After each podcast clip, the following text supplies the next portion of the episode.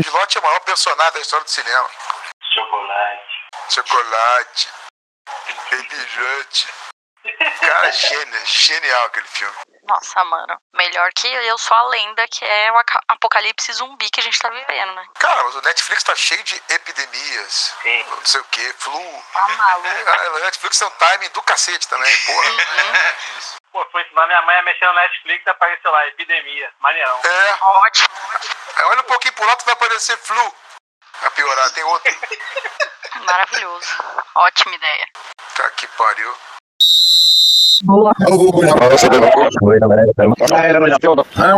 Então vamos começar. Então, pessoal, bem-vindos de volta.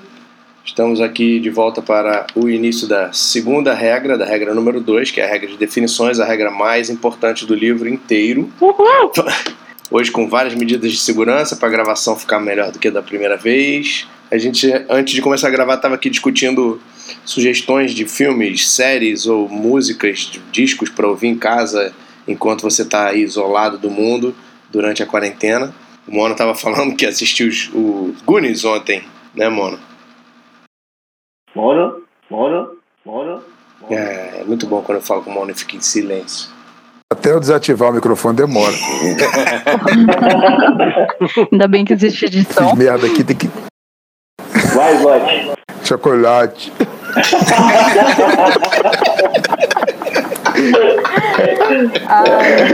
Cara, eu fui comprar Baby Road só por causa desse filme, cara.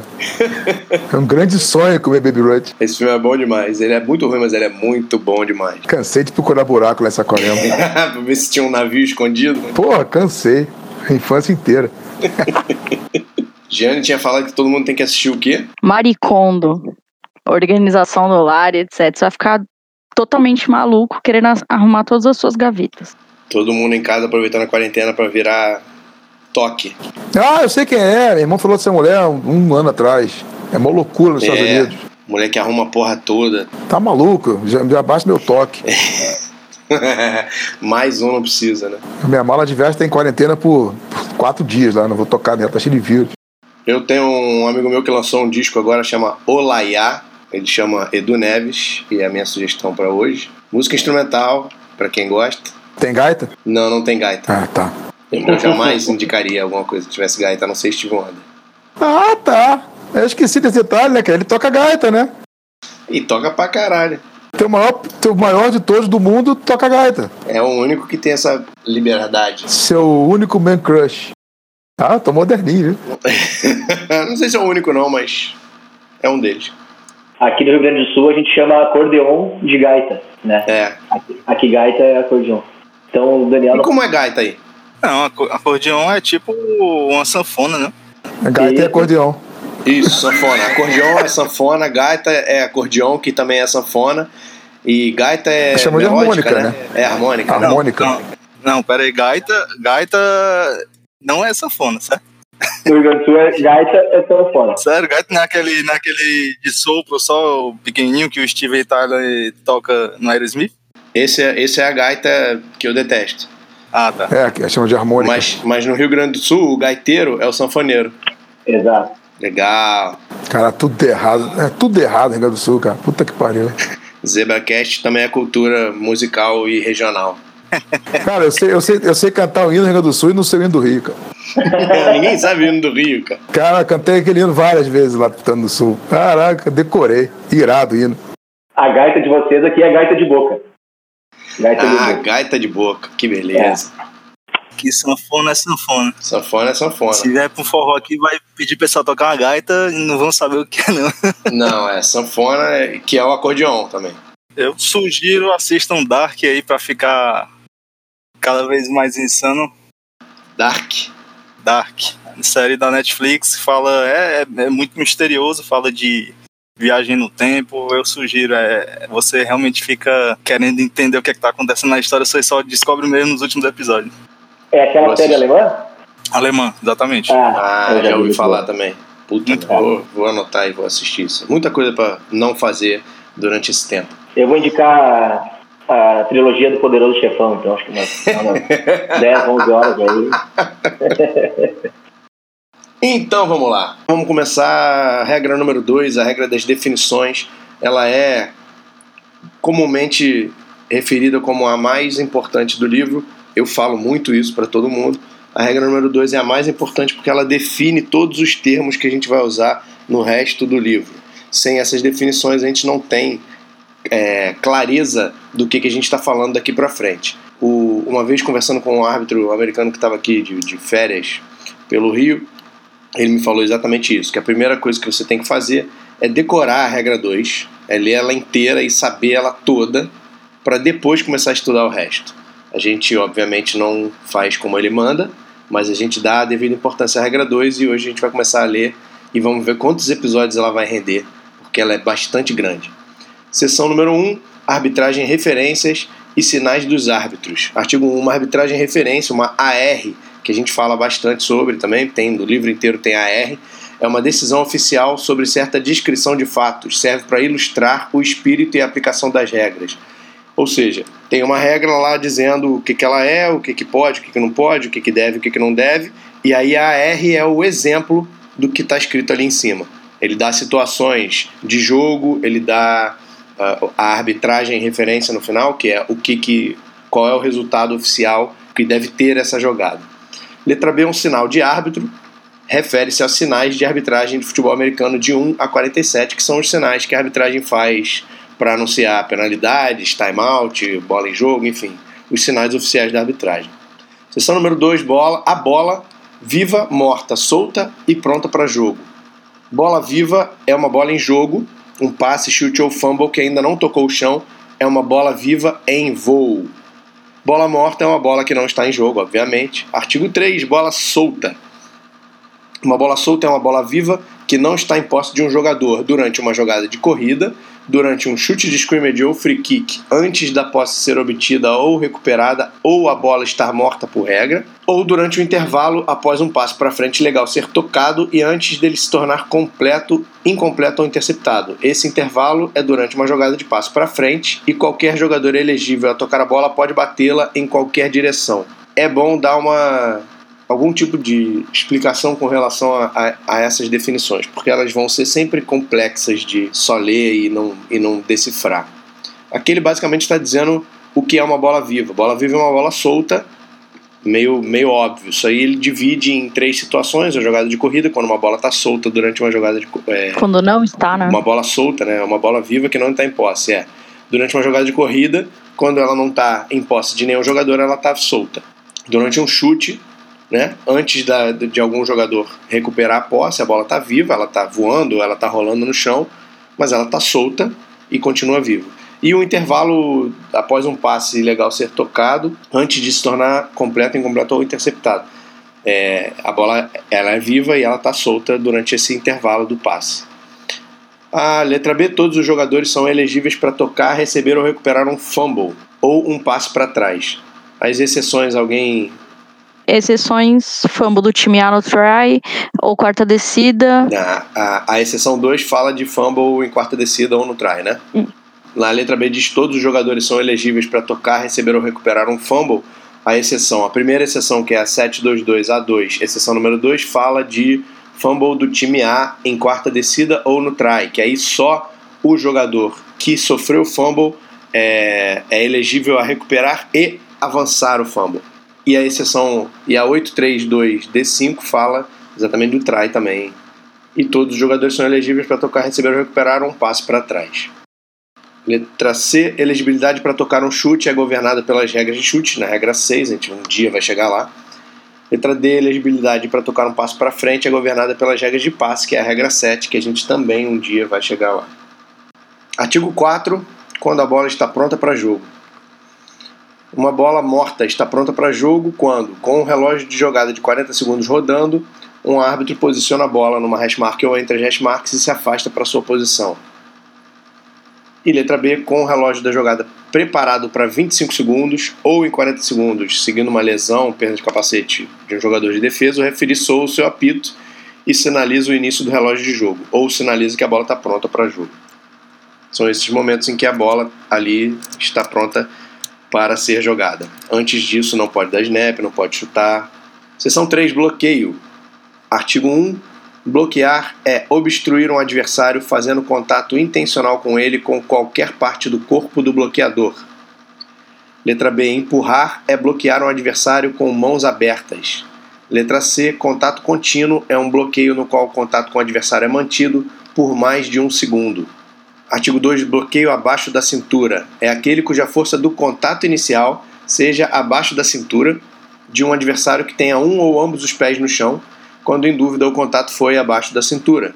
Letra B. Um bloqueador que faz contato acima da cintura e escorrega para baixo da cintura não bloqueou abaixo da cintura.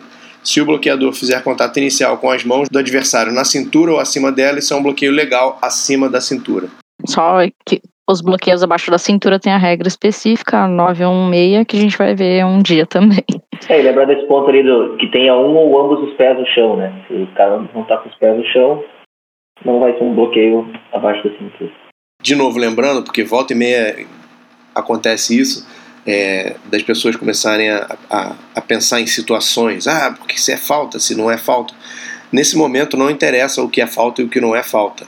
Nesse momento a gente está definindo o que são as coisas. Então, assim, sim, a regra que governa o bloqueio abaixo da cintura é a 916. E lá na 916 ela vai dizer o que, que é legal e o que, que não é legal com relação ao bloqueio abaixo da cintura. E lá na frente, lá em 916, ela vai dizer qual é a penalidade, a ponto de aplicação, essas coisas. Nesse momento a gente está só definindo o que é bloqueio abaixo da cintura, o que é bloqueio, e agora no próximo artigo número 3, o que é chop block. É uma combinação de bloqueio alto-baixo ou baixo-alto feito por quaisquer dois jogadores contra um adversário que não seja o carregador da bola em qualquer parte do campo, com ou sem atraso entre os bloqueios. O componente baixo do bloqueio é nas coxas do adversário ou abaixo dela, né, abaixo da cintura, e não é falta se o adversário do bloqueador iniciar o contato. Ou seja, se o jogador do ataque tá fazendo, vai bloquear um adversário e o jogador da defesa inicia o contato e aí acontece um bloqueio alto-baixo, não é falta, porque quem iniciou o contato foi o adversário do bloqueador. Isso é bem importante. Né? É, bem, bem importante, especialmente porque a maioria do, do, do, das situações de chop block acontecem é, na linha de scrimmage, né, em close line, ali entre a OL e a DL. E é importante entender quem foi que iniciou o contato, né, porque normalmente a defesa está partindo para dentro do ataque. Então eles iniciam o contato. E aí tem que saber, tem que perceber bem direito aí quando foi que aconteceu o chop block e quando foi que a defesa iniciou o contato e não o ataque. Mas acho que tem umas situações que tornam isso bem fácil, que é quando, num geral, a linha é, é característica da linha ofensiva entrar já direto no bloqueio baixo. Então a possibilidade de ter um bloqueio combinado vai ser maior e para frente a gente fala mais isso. Artigo 4, bloqueio nas costas, é um contato contra um adversário que ocorre quando a força do contato inicial é por trás e acima da cintura, quando em dúvida o contato é na ou abaixo da cintura. Lembrando que a maioria dessas situações de quando em dúvida com relação a essas definições, ela vai dar prioridade para a segurança do jogador. Então ela vai transformar o contato que você tem dúvida se foi acima ou abaixo da cintura, ela vai transformar em falta, dizendo que foi abaixo da cintura porque a, a, o bloqueio abaixo da cintura, assim como o bloqueio nas costas, é uma, é uma falta, uma regra de segurança do, dos jogadores. Então, sempre que você tiver dúvida, ele vai colocar como. É, quando em dúvida, é falta, basicamente. Mas a gente vai ler tudo isso para não. Estou dizendo sempre aqui, mas não é legal ter esses absolutos, assim, sempre entre aspas. Então aqui ele diz: quando em dúvida, o contato é na ou abaixo da cintura. Letra B, a posição da cabeça ou pés do bloqueador não indica necessariamente o ponto do contato inicial, né? é meio óbvio isso também. Artigo 5, moldura do corpo. A moldura do corpo de um jogador vai dos ombros para baixo, mas não nas costas. Em alguns momentos aí lá para frente a gente vai ver falando sobre contato, é, bloquear na moldura do jogador e tal, e a gente precisa saber o que, que é isso. Acho que vale a pena a gente mencionar que, tipo, dá pra gente pensar numa moldura mesmo na, na, encostada na pessoa, só para colocar a coisa na cabeça, só para conseguir imaginar o que, que é isso. Né? Artigo 6, zona de bloqueio livre é um retângulo centrado no homem de linha do meio da formação de ataque e estendido 5 jardas lateralmente para cada lado do, do, homem do meio e 3 jardas longitudinalmente, ou seja, para frente e para trás da linha de scrimmage. A zona de bloqueio livre se desintegra quando a bola deixa essa zona como a maioria, como a maioria não, como todas as zonas, elas deixam de existir a partir do momento em que a bola sai dessa zona. Então você tem essa zona de bloqueio livre, que é, como diz o nome, uma zona de bloqueio livre, que é um retângulo centrado no homem do meio da formação do ataque, estendido 5 jardas para cada lado dele e 3 jardas para frente e 3 jardas para trás. No apêndice D tem uma imagem disso para quem estiver tendo dificuldade de imaginar. Artigo 7, bloqueio cego. Esse artigo é novo na regra, é uma novidade da regra esse ano. A gente já discutiu em uns vídeos esse assunto e ainda tem muita discussão para ser feita, ainda tem muita polêmica para ser criada.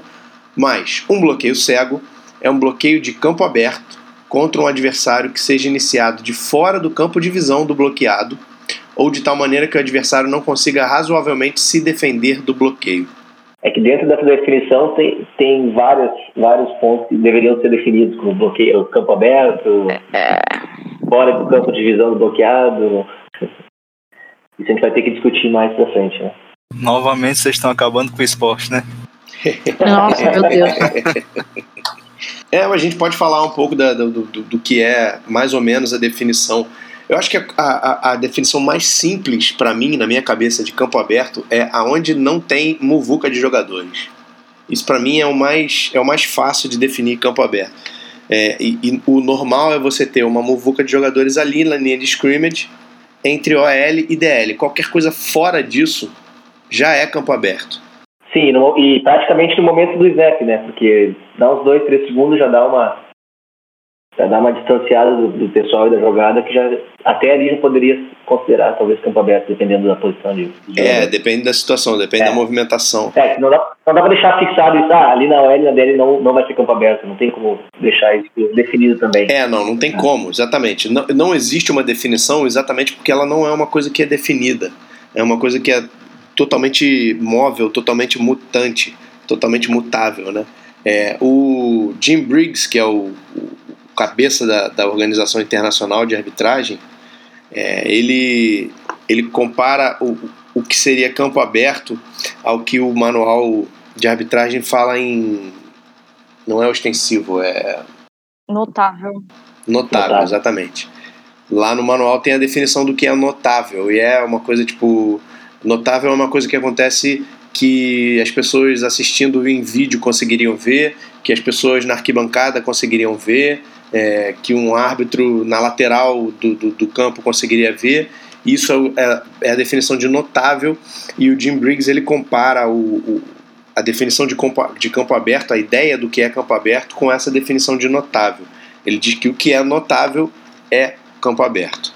Agora, fora do campo de visão, isso é 250% subjetivo. E eu acho que a ideia da regra, eu falei isso nos vídeos que a gente produziu também, eu acho que a ideia da regra é ser subjetiva mesmo. É deixar isso para ser uma coisa de proteção dos jogadores mesmo. Assim.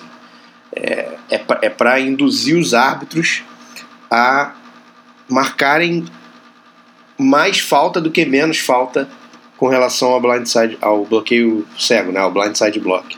Seção número 4, recepção, recuperação e posse. Se todas as, as definições que a gente leu até agora foram muito importantes e elas vão continuar sendo, essa aqui consegue ser um pouco mais, eu acho. Que aqui a gente vai definir o que, que é uma recepção, que é um problema bastante, é uma polêmica muito, muito, muito grande no futebol americano. E a gente vai definir o que é posse. Então, começamos definindo posse. Artigo número 1, posse refere-se ao controle de A. Uma bola viva, conforme descrito a seguir nesse artigo, e B. Uma bola morta a ser posta em jogo através de um snap ou chutada num free kick. Pode referir-se tanto à posse de jogador ou posse de time. Então, letra A, posse de jogador. A bola está em posse de jogador quando um jogador a tem firmemente em seu domínio, segurando-a ou sob controle com as mãos ou braços. Isso é novidade desse ano enquanto em contato com o chão dentro de campo. Quando diz enquanto em contato com o chão dentro de campo, é em pé no chão, ou caído no chão, ou de joelhos no chão, qualquer coisa, mas não é só deitado no chão.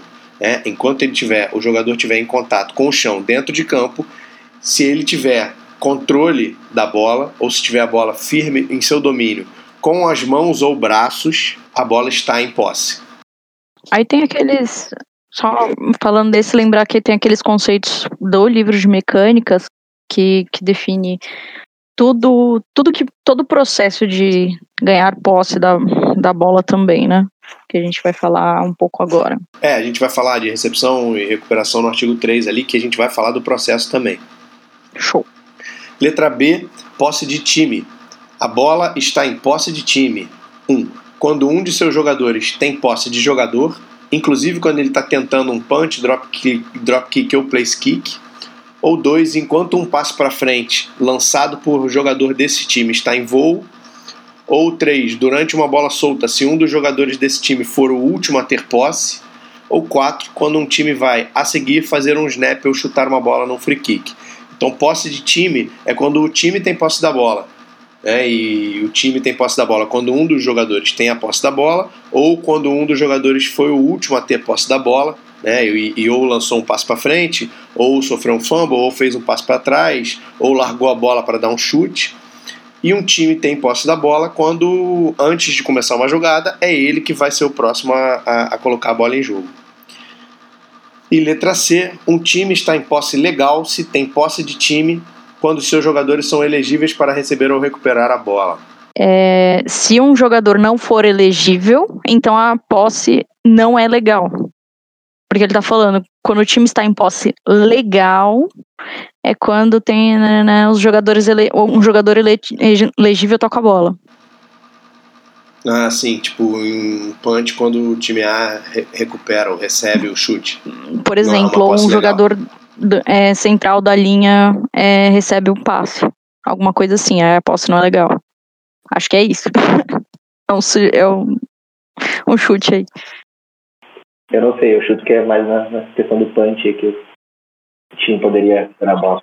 A gente fala, a gente fala lá na frente, no, no, quando a gente fala de punch várias vezes em posse legal. O artigo 2 pertence a. Pertence a, ao contrário de em posse, denota custódia de uma bola morta. Tal custódia pode ser temporária, porque a bola deve ser posta em jogo a seguir em acordo com as regras que governam tal situação. Artigo 3. Recepção, interceptação e recuperação. Letra A. Receber uma bola significa que um jogador assegura o controle com as mãos ou braços de uma bola viva em voo antes da bola tocar o chão e toca o chão dentro de campo com qualquer parte do seu corpo e então mantém o controle da bola tempo suficiente que o permita realizar uma ação comum ao jogo. Exemplo: tempo suficiente para fazer um pitch ou entregar a bola, ou avançar a bola, ou evitar um adversário, etc. E satisfaz os parágrafos B, C e D abaixo. Parágrafo B. Se o jogador for ao chão no ato de receber um passe, com ou sem contato por um adversário, ele deve manter controle completo e contínuo da bola durante todo o processo de tocar o chão, seja no campo de jogo ou na end zone. Essa exigência também é feita a um jogador tentando fazer uma recepção na lateral e caindo no chão fora de campo. Se ele perder o controle da bola e ela então tocar o chão antes do jogador recuperar o controle, não é uma recepção, se ele recuperar o controle dentro de campo antes da bola tocar o chão, é uma recepção. Se o jogador perder o controle da bola ao mesmo tempo em que toca o chão com qualquer parte do seu corpo, ou se houver dúvida de que os atos foram simultâneos, não é uma recepção. Se o jogador tem controle da bola, um mínimo movimento da bola, mesmo que ela toque o chão, não será considerado como perda de posse. Ele precisa perder o controle da bola para que haja perda de posse.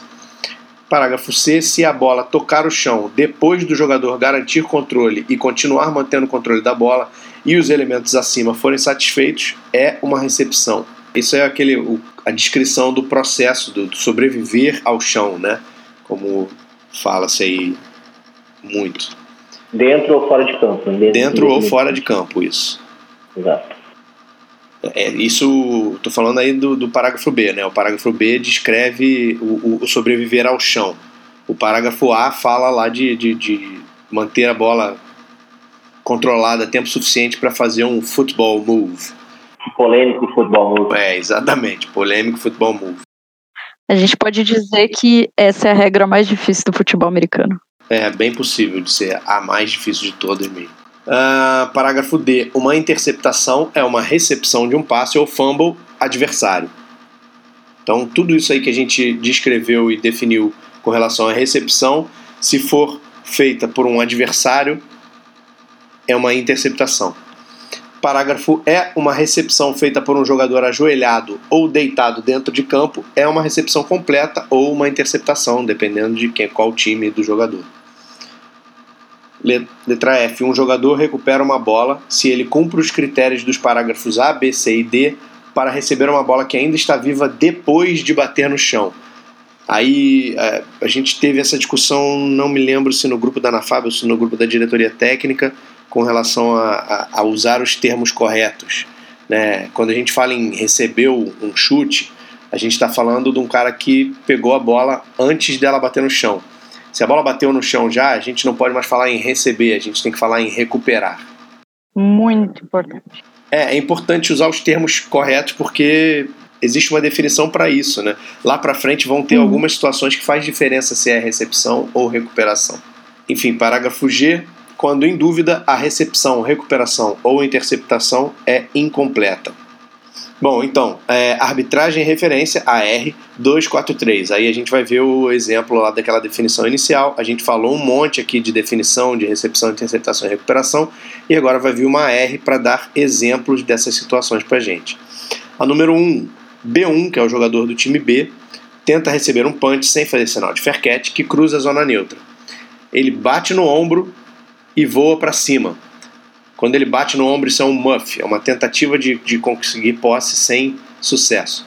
E aí a bola voa para cima, porque a bola não toca no chão. E aí o jogador A1 no ar recebe a bola durante seu voo e retorna ao chão, primeiramente fora de campo. É a arbitragem, que é a referência, a, de, a de, decisão do, do resultado da jogada, diz bola do time B no ponto em que a bola cruzou a linha lateral, primeira para 10 porque o jogador A1 ele tem a bola sob controle, mas ele cai fora de campo. Então a bola saiu de campo e onde ela cruza a linha lateral, ela vai pertencer ao time B, primeira para 10. Tranquilinha, né? Nunca, nunca teve a posse porque ele caiu fora de campo. É, ele nunca teve a posse e se ele tivesse tido a, posse, a, posse, a posse, aí seria a bola do, do time A, mas não é o caso. A bola bate no jogador do time B, mas ela sai de campo antes do jogador do time A ter a posse da bola. Número 2, em terceira descida, B1 bloqueia um chute de scrimmage do time A que vai para o ar e não cruza a zona neutra. A bola não toca o chão. A1 pula e recebe a bola no seu voo e retorna ao chão, primeiramente fora de campo. A arbitragem de referência diz que a bola do time B no ponto onde a bola cruzou a linha lateral, primeira para 10. Número 3, A3, no ar, recebe um passe na linha A40, ou seja, linha de campo do campo do, do, do time de ataque, a jarda 40. Enquanto no ar, ele recebe contato de B1 e vai ao chão fora de campo com a bola na linha A37. A arbitragem diz passe incompleto, de acordo com a regra 737A, que aí a gente vai discutir lá depois, é só para a gente entender que ele pulou ele conseguiu o controle da bola no ar, mas ele foi empurrado para fora de campo. Significa que ele não tem posse da bola. Não completou a recepção. Passe incompleto.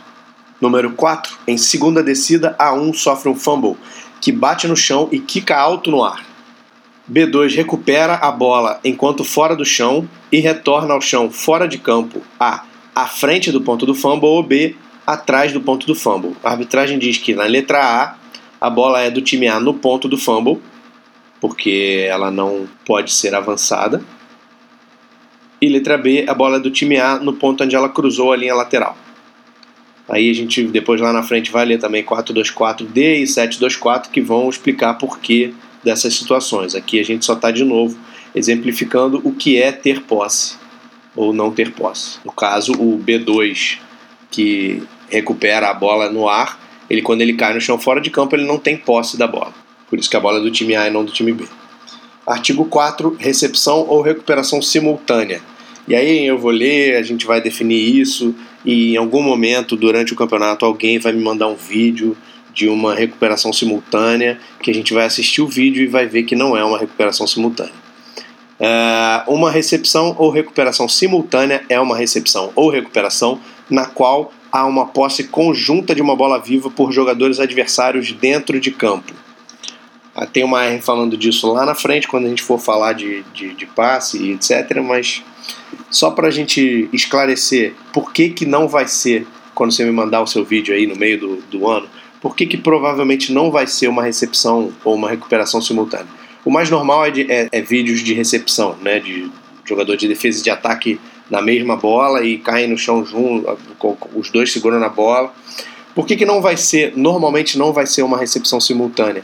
Porque normalmente um deles vai garantir a posse, vai, vai é, cumprir os requisitos da definição de posse antes do outro.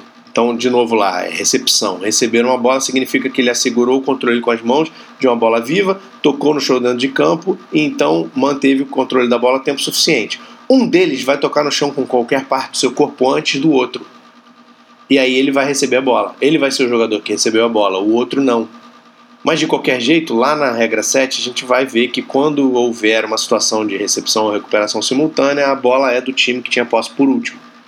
Aqui a gente só está definindo que recepção ou recuperação simultânea é quando há posse conjunta de uma bola viva por jogadores adversários dentro de campo. Seção 5, clipping. Letra A diz que clipping é um bloqueio contra um adversário no qual a força do contato inicial é por trás e ocorre na cintura ou abaixo dela. Letra B, a posição da cabeça ou pés do bloqueador não indica necessariamente ponto de contato inicial. Clipping é um bloqueio pelas costas abaixo da cintura, facilmente definido. Seção 6, avanço deliberado de bola morta.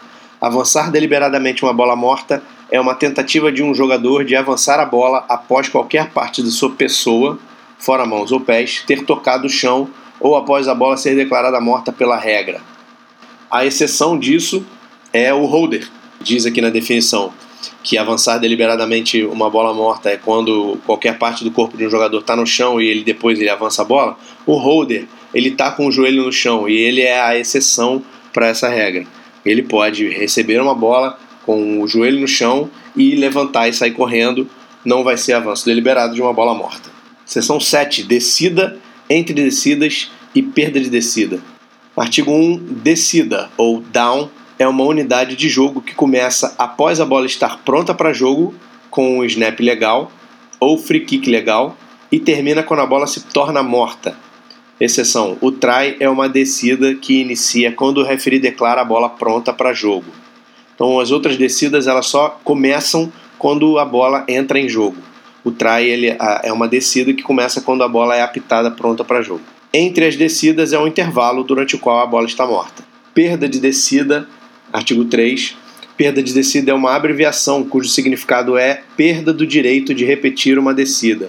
Então, lá na frente, quando a gente for ver algumas penalidades que dizem que são tantas jardas e perda de descida, ou perda de descida no ponto da falta, alguma coisa do gênero, na verdade o que a gente está dizendo é que teve uma falta, mas esse time não vai ter, ele vai perder o direito de repetir a descida, então ele vai perder a descida. Seção 8, Fair Catch. Artigo 1, letra A. Um fair catch de um chute de scrimmage é uma recepção além da zona neutra feita por um jogador do time B que tenha feito um sinal válido durante um chute de scrimmage que não foi tocado além da zona neutra. Um fair catch de um free kick é uma recepção feita por um jogador do time B que fez um sinal válido durante um free kick não tocado. Letra C, um sinal válido ou inválido de fair catch priva o time de retorno da oportunidade de avançar a bola a bola é declarada morta no ponto da recepção ou recuperação. Se a recepção ou recuperação for antes do sinal, a bola morre no ponto onde estava no momento do sinal. Aí pode, pode dar um nó na cabeça de quem está lendo isso, mas é basicamente significa que enquanto o sujeito de um time está retornando um chute, o outro pode fazer um sinal de fair e ele vai matar a jogada. Letra D, se um recebedor protege os olhos por causa do sol sem balançar a mão ou as mãos, a bola continua viva e pode ser avançada.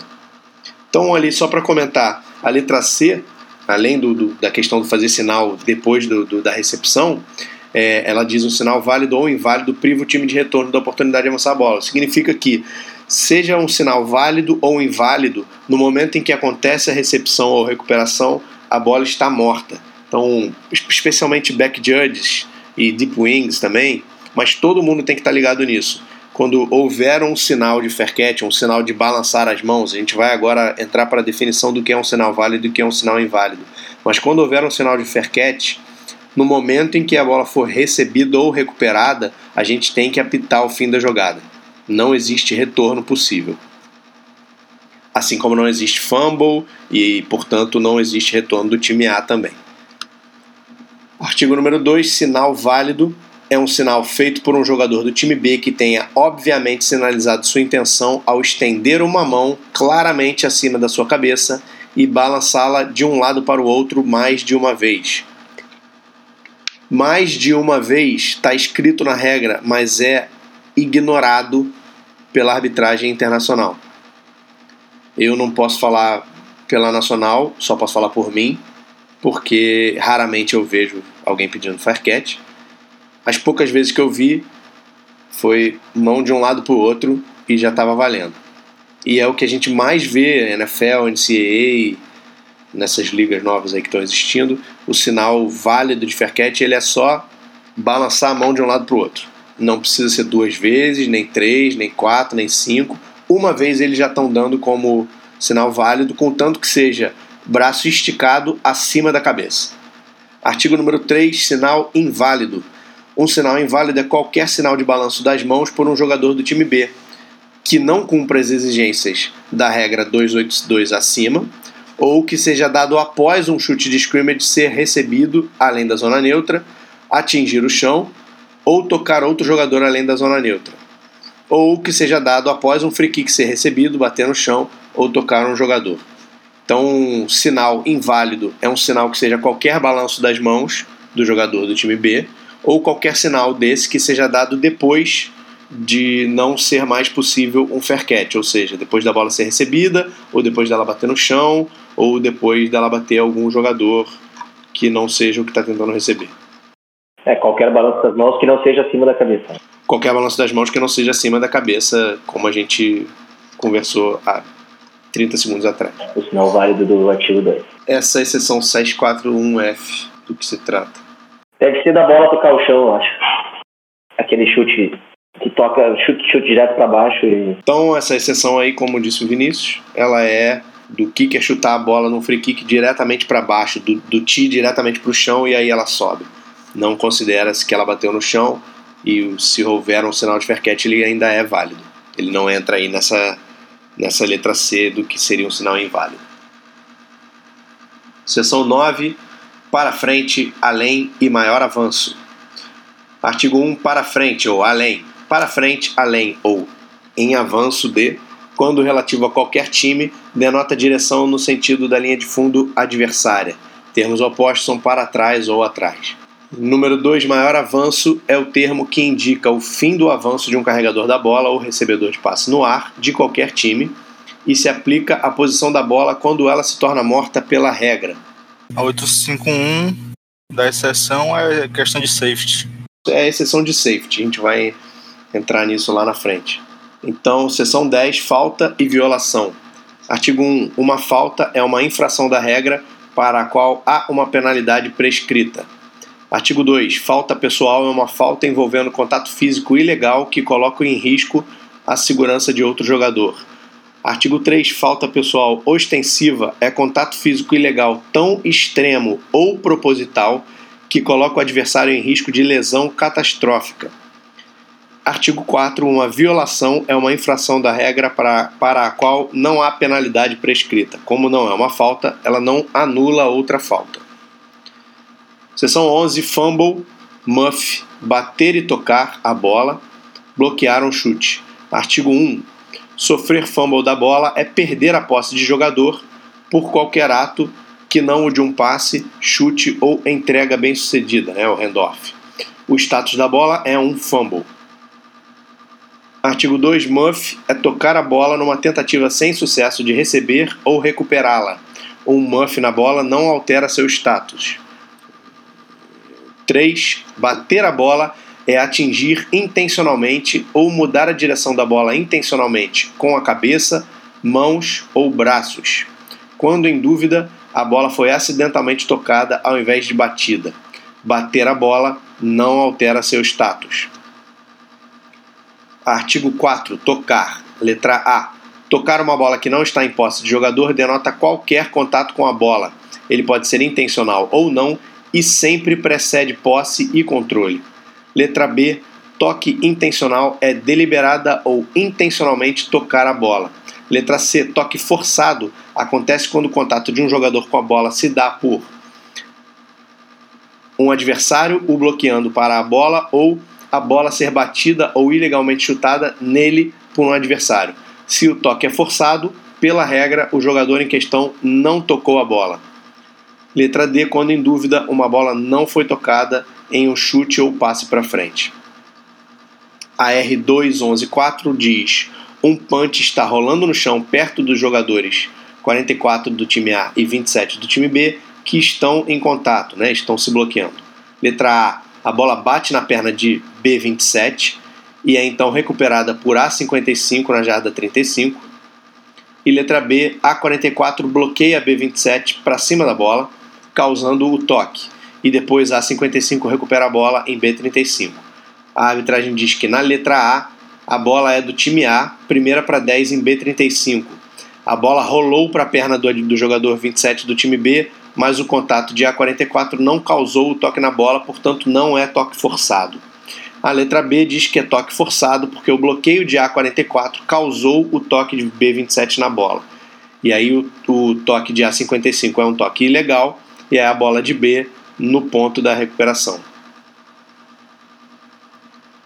Artigo 5. Bloqueio de um chute de scrimmage. Bloquear um chute de scrimmage é o toque na bola chutada feito por um jogador adversário ao time de chute em tentativa de evitar que a bola cruze a zona neutra. A gente, em algum momento, alguém vai pensar na situação do cara embaixo do gol e aí ele vai dizer que o cara tá ali para tentar bloquear o field goal e não deixar a, a, o chute entrar. Né? Pensa num cara de 2 metros de altura que pula mais um metro e meio de tem um metro e meio de impulsão e ele fica ali embaixo do gol e na hora que o, que o field goal é chutado, ele pula e tira, dá um tapa na bola e tira a bola do gol. Aí as pessoas vão dizer, ah, isso é um bloqueio, isso é um bloqueio, né? A bola foi bloqueada.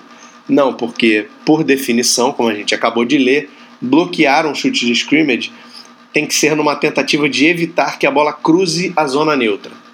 Ah, então o que, que vai ser esse contato? Isso a gente vai ver lá na frente. Isso é bater ilegalmente uma bola solta. Seção 12, linhas. Ai meu Deus, agora a gente vai definir todas as linhas do campo, que maravilha. Puta que pariu. que linha? Que linha? Que linha? O que, que é linha?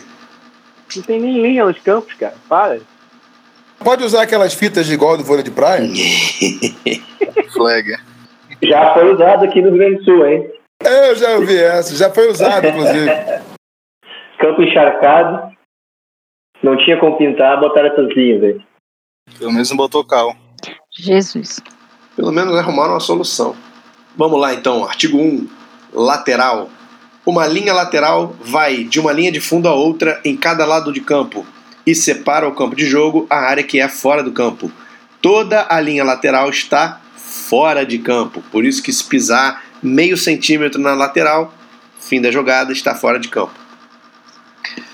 Artigo 2. A linha de gol fica no final do campo de jogo, vai de uma linha lateral a outra e é parte de um plano vertical que separa a end zone do campo de jogo. O plano da linha de gol se estende por entre e inclui os pylons, que estão fora de campo. As duas linhas de gol estão normalmente a 100 jardas distantes uma da outra e toda a linha de gol está dentro da end zone. A linha de gol de um time é aquela que ele está defendendo. Importante essa definição do toda a linha de gol está dentro da end zone, porque significa que um time que está para marcar um touchdown, qualquer parte da bola quebra o plano da, da, da, linha de gol, mesmo que seja meio centímetro quebrando o plano da linha de gol, já coloca a bola dentro da end zone.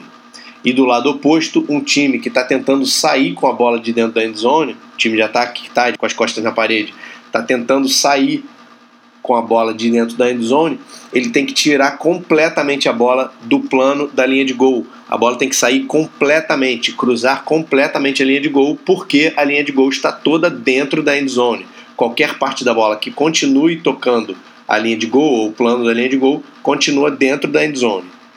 Artigo 3. Linhas de fundo. Uma linha de fundo vai de uma linha lateral a outra, normalmente 10 jardas atrás de cada linha de gol e separa a end zone da área que é fora de campo. A linha de fundo está inteira fora de campo. Então aí, é, para quem tem pouca imaginação espacial como eu, assim, pode pegar um papel e desenhar as linhas laterais, as linhas de fundo e as linhas de gol e vai ver que desenhou um campo de futebol americano básico. Artigo 4. As linhas delimitadoras são as linhas laterais e as linhas de fundo. A área cercada pelas linhas delimitadoras é dentro de campo e a área circundante, incluindo as linhas delimitadoras, é fora de campo. Artigo 5. Uma linha restritiva é parte de um plano vertical que limita o alinhamento de um time em free kicks. O plano se estende além das linhas laterais. Artigo 6. Linhas de jarda. Uma linha de jarda é qualquer linha no campo de jogo paralela às linhas de fundo. As linhas de jarda de um time, marcadas ou não, são numeradas consecutivamente a partir da sua linha de gol até a linha do meio de campo, que normalmente é a linha de jarda 50, a não ser aqui no Rio, que é a linha de jarda 47. Porque eles resolvem dividir o campo de 93 jardas ao invés de um campo de 90. Isso vai melhorar, né, pessoal do Rio? Daqui uns 20 anos. Pelo amor de Deus, né? Melhorar o quê? Não entendi a piada. Não entendeu a piada do campo, o meio do campo ser a jarda 47? Ah, sim, achei que fosse culpa da gente, pô. Não, não, não. Isso eu tô falando com as pessoas que estiverem ouvindo esse, dormindo esse ainda, podcast. Ah, tá. Falei, porra, o que, que eu tenho a ver com isso? O cara não sabe pintar o campo. Mas a culpa é da gente, cara. A culpa é sempre nossa. O que foi, Diego? A culpa é sempre nossa.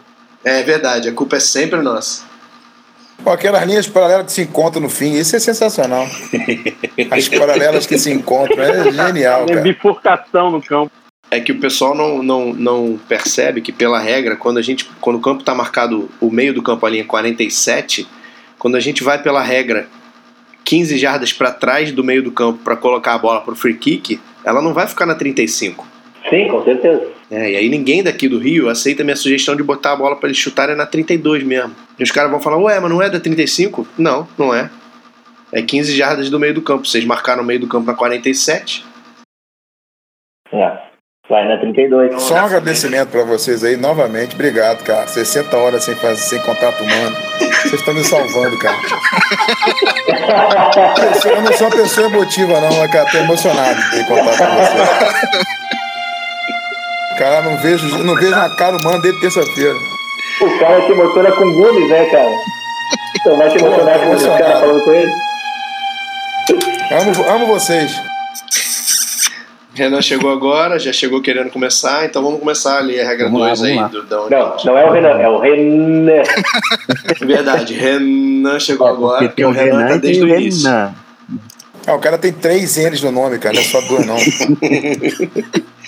Tinha que ter colocado dois no final também, cara, pra ter quatro N's. Aí, aí ia ter mais, mais N do que palavra lá no nome. Vou, vou, vou reclamar ali. Mais N do que nome.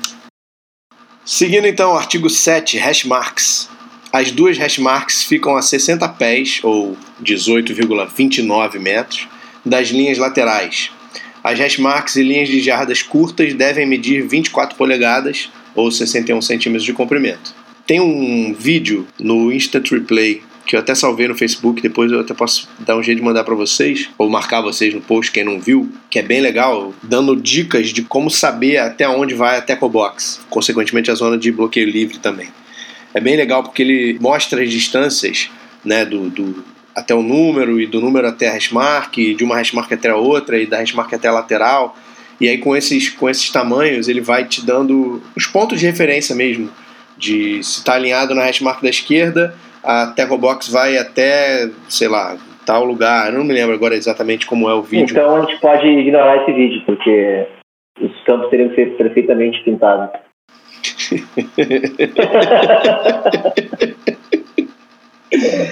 É. Artigo 8, marcas de 9 jardas. Né? A gente falou isso lá no, no, no, episódio anterior, falando sobre a regra 1. Agora a gente vai definir o que, que são as marcas de 9 jardas. Marcas de 9 jardas de 12 polegadas ou 30 centímetros de comprimento a cada 10 jardas devem ser colocadas a 9 jardas das laterais. Elas não são necessárias se o campo for numerado de acordo com a regra 1, 2, 1, letra K. Só se o campo for numerado de acordo com a regra 1, 2, 1, letra K. Se ele for numerado de acordo com a cabeça de quem estiver pintando, aí as marcas de 9 jardas elas são necessárias porque a gente precisa das marcas a 9 jardas das laterais. Ah, mas não explicou para que serve a marca de 9 jardas. Não, não explicou. Lembra que definição só define o que, que as coisas são. Seção 13 é entregar a bola. Artigo 1. Entregar a bola é transferir a posse da bola de um jogador para outro do mesmo time sem lançar, sofrer fumble ou chutar a bola. É o handoff. Exceto quando a regra permite. Exceto quando a regra. Eita! Travou, né? é, travou e travou mesmo. Vamos tentar de novo. Agora vou tentar devagar para funcionar. Letra B. Exceto quando a regra permite, entregar a bola para frente para um companheiro é ilegal. Letra C. Perda da posse de jogador por uma tentativa frustrada de entregar a bola é fumble do jogador que tinha posse por último.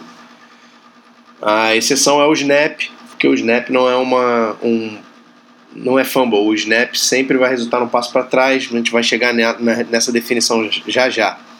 E por que, que isso é relevante para a arbitragem? Porque em quarta descida, só quem sofre o fumble pode recuperar a bola e avançar. Então a gente tem que saber que quando acontece fumble num handoff, quem sofreu o fumble foi o jogador que estava entregando a bola, não o jogador que estava recebendo a bola. Letra D, um handoff para trás ocorre quando o carregador da bola larga a bola antes dela ter cruzado a linha de jarda onde ele estava posicionado. Seção 14, huddle. Um huddle é um agrupamento de dois ou mais jogadores após a bola estar pronta para jogo e antes de um snap ou free kick. Seção 15, saltar sobre outro jogador. É o, em inglês é o hurdling. E eles chamam de hurdling porque o saltar sobre outro jogador é tão difícil de traduzir isso. É, o, o, saltar sobre outro jogador é como se fosse saltando sobre obstáculo em corrida com obstáculo, né? 100 metros com obstáculo, 200, 110, né? Com barreiras, 110 ou 220, sei lá quantos metros com barreira. barreira. Aquela forma de saltar que um pé vai antes do outro é o que eles chamam de hurdling. E aí o artigo 1 diz, letra A, saltar sobre outro jogador é uma tentativa de um jogador de saltar com um ou dois pés ou joelhos à frente por sobre um adversário que ainda esteja em pé. É muito difícil traduzir, traduzir essa definição. Letra B. Em pé significa que nenhuma parte do corpo do adversário que não um ou dois pés está em contato com o chão. Aí, aí normalmente termina de ler essa, essa seção 15, essa definição de hurdling, e aí as pessoas perguntam, mas isso é legal ou é ilegal? regra nova, regra nova. Não estamos falando de legalidade ou ilegalidade, estamos definindo o que, que é as coisas. Lá na frente, na regra 9, como disse o Renan, a gente vai falar sobre legalidade ou ilegalidade de saltar sobre outro jogador. Seção 16, chute, chutar a bola. Artigo 1, letra A, chutar a bola é intencionalmente bater na bola com o joelho, canela ou pé. Com o joelho, canela ou pé. Letra B. Um chute legal é um punch, drop kick ou place kick feito de acordo com as regras por um jogador do time A antes de uma troca de posse de time. Chutar a bola de qualquer outra maneira é ilegal. Letra C. Qualquer free kick ou chute de scrimmage continua a ser um chute até que seja recebido ou recuperado por um jogador ou se torne bola morta. Letra D. Quando em dúvida, a bola foi tocada acidentalmente ao invés de chutada. Artigo 2 vai definir o que é punch. É um chute feito por um jogador que larga a bola e a chuta antes dela tocar o chão. Prestar atenção nessas definições. Drop kick é um chute feito por um jogador que larga a bola e a chuta imediatamente assim que ela toca o chão. Ano passado, ano retrasado, não me lembro bem, acho que foi ano passado. É, foi ano passado aconteceu na NFL e na NCAA. Um kickoff, o, o, o kicker joga a bola, ela bate no chão, sobe e aí ele dá um bico na bola. as arbitragens, tanto da NCAA quanto da NFL, não se tocaram de que isso era chutar ilegalmente uma bola solta. Que isso não era um punch nem um drop kick. Porque o punch você tem que chutar a bola antes dela bater no chão e o drop kick você tem que chutar a bola no momento em que ela bate no chão. O drop kick é o chute do rugby. Acontece exatamente assim, quando a bola bate no chão no momento em que ela bate no chão ela é chutada. Qualquer coisa que não seja punch ou drop kick dentro dessa definição é ilegal. E aí no ano passado aconteceu na NFL e na NCAA e as arbitragens do, do, desses jogos não se tocaram disso e não marcaram. E aí depois a supervisão lá, o Redding fez uh, um vídeo sobre essa jogada e com certeza aquele sujeito da, da Riveron, né, Al Riveron, fez um vídeo também sobre isso para a NFL. Foi no jogo do Ravens, se eu não me engano, não foi? É, acho que era o Justin Tucker, o kicker do Ravens. Normalmente quem vai inventar essas coisas de, de special teams é o Harbaugh. Só que aí nesse caso ele inventou errado. Artigo 4, place kick. Mas é, na, na hora deu certo, né? Porque os árbitros deixaram. Deu certo por culpa nossa, sempre culpa nossa, como tinha dito o Diego. A culpa é sempre da arbitragem. É. Artigo 4, place kick. Letra A, um place kick de field goal é um chute feito por um jogador do time em posse, enquanto ela é controlada no chão por um companheiro. A gente vai chegar na 2.16.9 já já. Letra B, um place kick de free kick é um chute feito por um jogador do time em posse, enquanto a bola está posicionada num tee ou no chão. E ela pode ser controlada por um companheiro. A bola pode ser posicionada no chão e tocar o tee. Aí, algumas observações com relação a isso. Eu cometi esse erro no ano passado. Não permiti que um time chutasse a bola do chão. Tinha a impressão de que precisava ter um tee. Você erra? Sério? Eu erro e assumo, isso que é o pior. Que decepção. É, mas sim, num free kick, um, um place kick pode ser só colocar a bola no chão e chutar. Não precisa ter tee. Agora, uma coisa que é, quando eu fui conversar sobre esse assunto nos fóruns de arbitragem, muita gente me disse que existe a instrução de que se tiver um tee no chão, a bola tem que estar tocando o tee. Ela pode não estar em cima, mas ela precisa estar tocando o tee. Não pode colocar o tee no chão só como disfarce, sabe? Se você leva o tee para dentro de campo, se o time leva o tee para dentro de campo e coloca no chão, a bola tem que tocar o tee ou estar em cima dele. Letra C, um tee é um artefato que eleva a bola para chutes. Ele não pode elevar o ponto mais baixo da bola mais do que uma polegada acima do chão, 2,54 centímetros. Letra D, nenhum aparelho ou material pode ser usado para marcar o ponto de um place kick de scrimmage, nem elevar a bola. Isso é falta em bola viva no snap. A arbitragem referência 2.16.4 fala que num free kick para começar o jogo, o chutador utiliza a ponta do pé de um companheiro de time como um tee, ou constrói um tee com um monte de terra. É muito corajoso, né, esse cara? O companheiro de time, né? É, sim, sim. Hein, Daniel? É, nessa hora, cara, alguns times utilizam ou querem utilizar um China, né? Aquele é, aquele artefato de Conezinho. né? O disco, o disco. O discozinho para poder usar de kick and key. Isso é verdade. Se o que eles estiverem usando para elevar a bola não elevar a parte de baixo da bola a mais de uma polegada, é legal. O que essa R está dizendo é que usar o pé de um companheiro não é um artefato. Certo, mas só para deixar então que o, que, o, o China é um artefato desde que não é, descumpra essa regra de uma polegada, né? Da altura, exatamente. Vocês não permitem aí, Renan? Não, aqui a gente permite, mas assim, já que a gente está passando pela definição, é importante deixar claro que Claro, claro. o, o que seria o artefato, né? Não é só o artefato oficial que você compra ali, Não, não. mas É. pode ser um, um objeto que, que cumpra essa regra aí. Exatamente.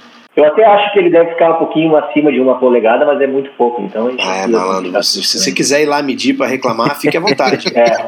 É, aí é Fique à vontade. é muito chato, né, cara? Se você quiser correr atrás do- do- do- dos grilos e deixar o jacaré para trás, vai fundo. É. É, aí a arbitragem diz que é um chute ilegal, falta em bola morta, penalidade 5 jardas do próximo ponto, porque o pé do companheiro, como eu estava dizendo, não é um artefato e construir um montinho de terra para botar a bola também não é um artefato. Artigo número 5. Um free kick é um chute feito por um jogador do time em posse, feito sob restrições especificadas nas regras 414, 611 e 612. Não vou nem olhar o que, que elas são, porque eu sei que elas vão estar tá especificando o que é um free kick e a gente vai falar sobre isso lá na frente. Letra B, um free kick após um safety pode ser um punch, drop kick ou place kick. Letra 6, kickoff é um free kick que inicia cada tempo, cada ref, e segue cada try ou conversão de field goal, exceção em períodos extras que não tem kickoff. E ele deve ser um place kick ou drop kick. Aí vamos lá. Uh, ele está aqui definindo especificamente que em kickoff você po só pode fazer place kick ou drop kick, mas ele diz lá no artigo anterior, na letra B, que um free kick após safety, que a gente não vai chamar de kickoff, a gente vai chamar de free kick após safety, esse sim pode ser um punch, drop kick ou place kick. Então, outro dia eu estava tendo uma discussão, uma conversa com um técnico de um time aí que estava me dizendo que obrigaram o time dele a fazer um place kick num safety, ao invés de fazer um punch. E ele dizia que tinha que ser um punch. E aí eu disse para ele: não, você pode fazer um place kick ou um drop kick ou um punch. E o seu chutador é que escolhe qual é a melhor forma de fazer isso. E na, eu sei que na NFL tem, e aí tem muita essa confusão também. Na NFL, a regra da NFL diz que se você for fazer um, um place kick num, num, free kick depois de um safety, não pode usar o T, ou dizia, não, não me lembro. A nossa regra não diz isso. Então, um free kick após um safety, se você quiser fazer um place kick, ele é um place kick normal, com o T normalmente. Não precisa ter um sujeito segurando a bola. Essa, essa definição de kickoff a gente geralmente usa erroneamente. A gente sempre fala kickoff qualquer free kick. Exatamente. Na verdade, kickoff é só, o, é só o free kick do começo do primeiro tempo e o kickoff do, o free kick do início do segundo tempo. E geralmente a gente fala, ah, quando o kickoff. Não, pra, das pontuações também. Se referindo como qualquer, qualquer free kick de, de pontuação. Mas, qualquer, mas kickoff é free kick depois de pontuação também. Ah, também pode ser considerado. Ah, tá. É, então, não é só o início. A única então, diferença é o, é o depois do safety. O depois do safety é que não é kickoff. Tá certo, né? É, só isso que a gente tem que se policiar é começar a chamar de free kick após o safety. O resto é tudo kickoff mesmo. Ah, então tá. Bom, então vamos parando por aqui porque a gente está com bastante tempo já nesse episódio. A regra 2 ela é muito longa e muito densa. E então a gente vai parar por aqui nesse momento e a gente volta no próximo episódio daqui de onde a gente parou. Então, fim de episódio e boa noite para todo mundo, boa tarde ou bom dia, dependendo do que do horário em que cada um está ouvindo. Obrigado de novo a todo mundo que participou e até a próxima. Valeu, pessoal. Valeu, pessoal, foi um prazer. Um abraço. Valeu. Valeu, galera. Boa. Então vamos começar.